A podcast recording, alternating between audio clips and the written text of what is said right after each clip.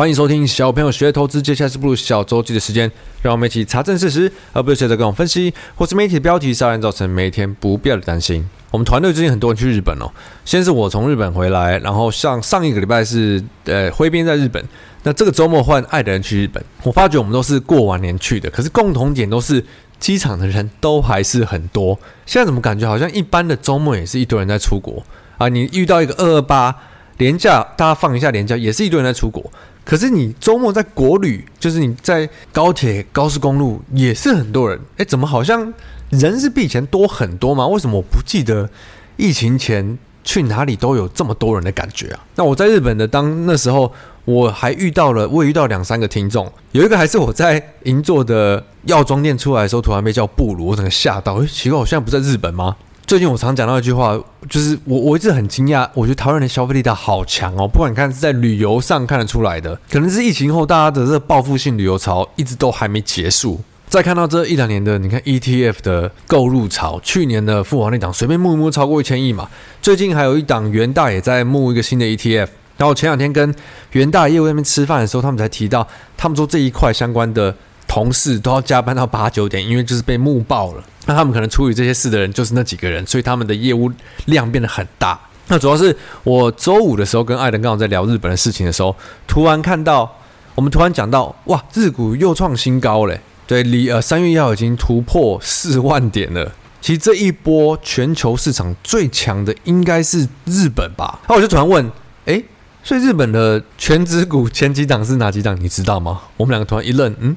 我们都不知道，大家平常都会看日股，尤其是你台股开盘前的一个小时，日股先开嘛，很多人都会先看一下哦，日股、日股、韩股涨怎么样啊？可是你问一下日股的全值股，或是日股成值排行的股票是谁？我觉得基本上大家都答不出来。如果你问美股，大家乱猜都都猜得出来嘛？Apple 啊，Microsoft 啊，Amazon 啊，NVIDIA 啊，很好猜嘛，大家都知道。可是你问日本，那大家不知道哎。所以我今天刚好聊到，我就去查了一下，顺便就帮大家科普一下。因为其实像在台湾，大家对日股琢磨的人不多也不深，所以你基本上如果你 Google，其实也不是这么容易可以查到。我是去查 MSCI 日本的排行，那讲出来的话，大家大家就知道了。日本 MSCI 的呃组成的权重排行，前面是 Toyota，对，坐车的；Mitsubishi 那个三菱 UFJ 银行；Honda、Sony、斯密托摩，这个讲出来其实大家都有印象。哎、你知道为什么你们会有印象吗？对，回想最近一直在讲日股日股的会是谁呢？就是媒体最爱讲的巴菲特嘛。巴菲特不在二零二零年买了五大商社吗？五大商社都是日本前十大全职股，包括什么伊藤忠啊、丸红、三菱、三井、住友这些，基本上就是全职的呃第六名到第十名。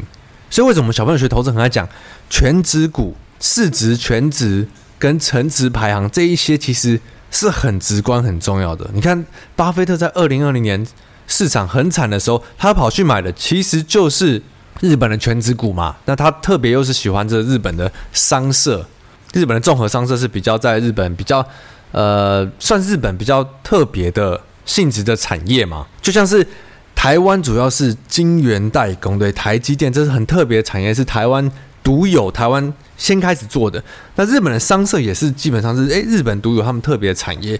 那为什么我会知道呢？其实因为我刚好我我爸他本身就是在日本其中一家商社做到高层的，所以我一直都蛮清楚他们这个商业的模式这个结构。那也算是日本比较独有的。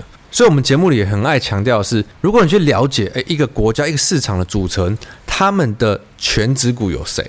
要或者是每个时段它的成值排行，对市值最大的有谁？基本上就可以看出啊，这个市场、这个国家当下最强的产业、最强的公司或最赚钱的公司会是哪些公司嘛？你看，如果是台湾 MSCI 的权重的前几名，就是台积电、联发科、台达电啊。你看今年还多了一个广达，所以基本上。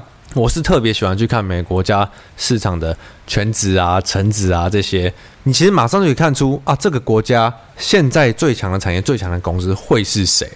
你又不只是股市嘛，最近连呃币圈也是涨翻。我每次看到这，我觉得很好笑。币圈从一开始就一直主打着去中心化。他们跟其他的市场是没有关系，他们是去中心化。可是最终你看了一轮，说穿了，它就是跟着市场一起涨、一起跌的。有热钱的时候它就涨，没有热钱的时候它就跌，所以根本完全的没有去中心化。那其实当市场热起来的时候，我觉得我自己关注的东西就会完全的变得，呃，怎么说？我会变成从广到成精吧。你看，如果回顾十二月、一月那时候市场，呃，没有到特别热。对，之前是十一月到十二月初的时候市场很热嘛，十二月到一月又开始慢下来。那种时候，我觉得，哎，市场的行情相对比较没有很好的时候。你看那时候风筝啊，跑出的档数也是相对很相对比较少。那我就会比较喜欢去关注一些，例如说当时在炒哦，要市场预期要很快就降息啦。虽然我们看从头看到尾，降息这个事情从来都没有发生在二零二四年的前半年，那都是金融圈自己预期的。我们也常常讲到，啊，现在是 FED 有成功的把大家的呃预期心态降下来了。现在至少大家的共识会比较在二零二四的下半年，那大概是三次，所以你看整个呃跟降息比较挂上钩的金融产品、汇率啊、债券啊这些，又开始 reset。但是我觉得又是一个不错机会。如果你是一个愿意把闲钱丢着等的人，那我觉得诶，它是布局的好机会没错。可是像我觉得我就很了解我自己个性，可能也是时间经验拉的比较多了嘛。对我对我来说，我就会觉得，哎，现在如果是股市这边的行情特别好，那我就不会想要去。等另一边的东西，我就会把我的精力全部拉回来股市这边去找，诶，哪一些东西，哪一些金流，哪一些公司很赚钱，比较有表现机会的。我忘记我哪一周的周记有提到，我记得有一段时间开始，我在我自己的风在上面看到很多公司的业绩、月营收都开始创历史新高，而且是持续的创历史新高，不是诶一个月就没了那种。Y O Y 或者是呃年对年的年增的营收开始成长了很多，对，你看呃最近随便跑出来都很多那种一百趴以上起跳的档数都非常多，创历史新高的也很多。那通常如果你是开启一个行情，很多公司大涨是因为他们的业绩很好，公司赚很多钱。通常这种原因都是因为它搭到了国际上的大趋势，又或者是一些国家政策，对，不管是 AI 相关的啊，或者是你看最近重电相关的，很多公司的营收都在创新高。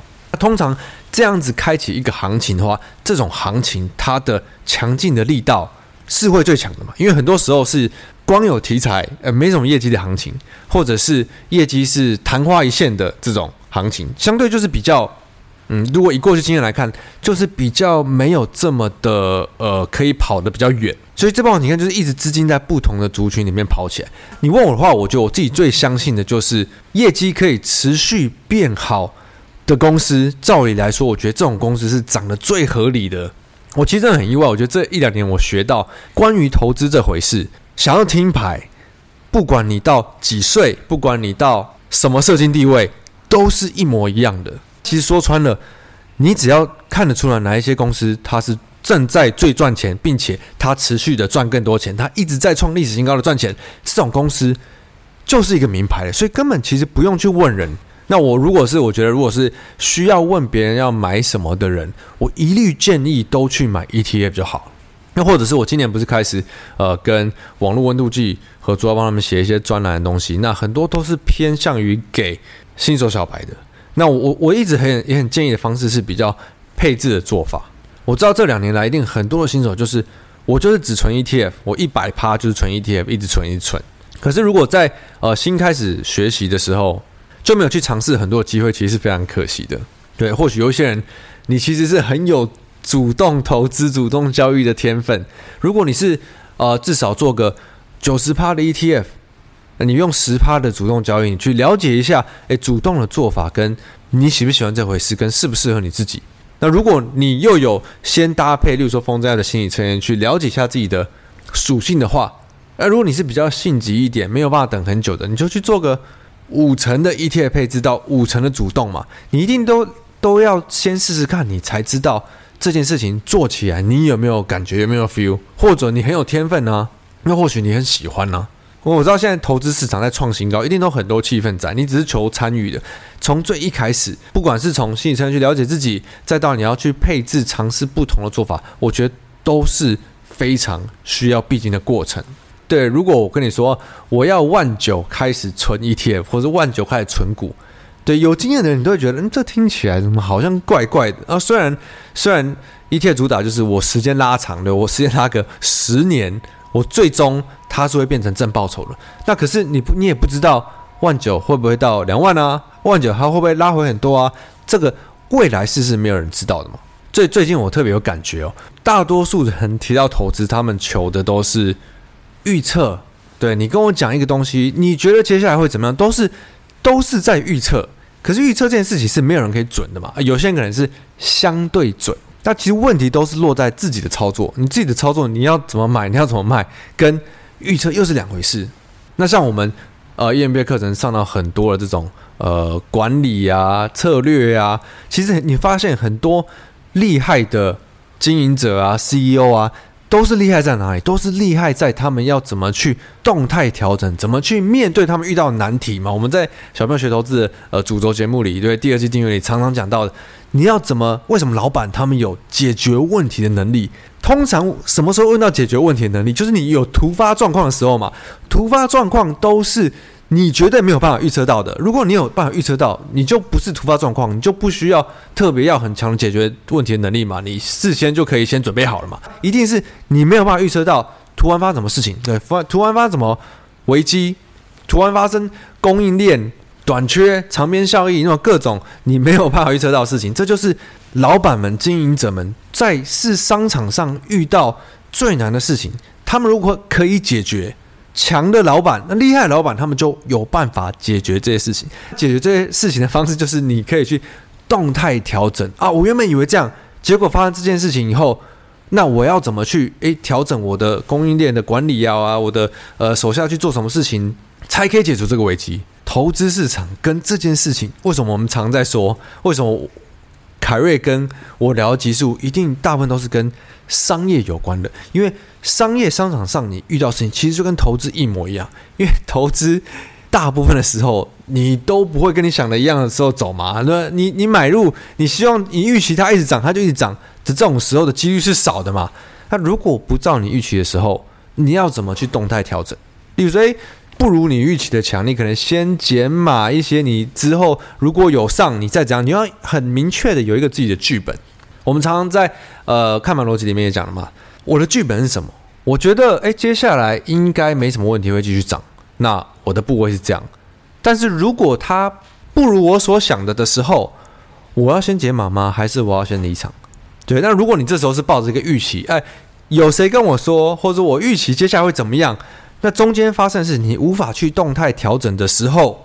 那尤其又遇到这种股市这种波动这么大啊，有时候来一个消息，先给你跌一根跌一根跌停啊。有时候法说说个不如预期，或者法说说的很好，但是不如预期的好，反正就是各种各种杂讯都会造成不如你原本所想的。你要怎么去依照你自己个性设立的一个策略？对，你是比较长一点的周期，短一点周期，大家做法都没有办法完全一样。所以就像是呃，我跟我自己的小编。我在教他用一些呃我自己的策略上的东西，我知道他的个性跟我一定不一样，所以我的方式他也没有办法直接照抄，他一定要，例如说，诶，我示范给他看，这边我会怎么去想，怎么去做一些逻辑，那他必须自己去理解，去做出自己的一套，才有办法执行的顺利嘛，不然我做我的做法，我动的可能我有办法动态去调整，例如说，呃，前阵子我有些 AI 的部位啊，我觉得它不如预期，所以我就把它。调整调整调到调到我现在最大部位是在重点这一块，这种比较动态一点、周期可能相对快一点的调整，它如果它做不到的话，它就必须去找到一个它比较舒服、它可以做到的方式。那这就是我们常提到的动态调整嘛。诶，我我到底怎么讲到这边来哦？不过我觉得我自己最近重点就是，呃，我觉得我跟前阵子比，像十二月、一月的时候，我看的比较广，就我觉得市场行情相对没那好，没那么好的时候，我就会去其他地方找一些机会。但像最近年前年后开始，诶，市场明显的股市的行情变得很好，我就我就会把我的精力全部移回来，从广变成看的比较精。我还是比较喜欢在我最熟悉的地方花最多的精力，做最多的动作。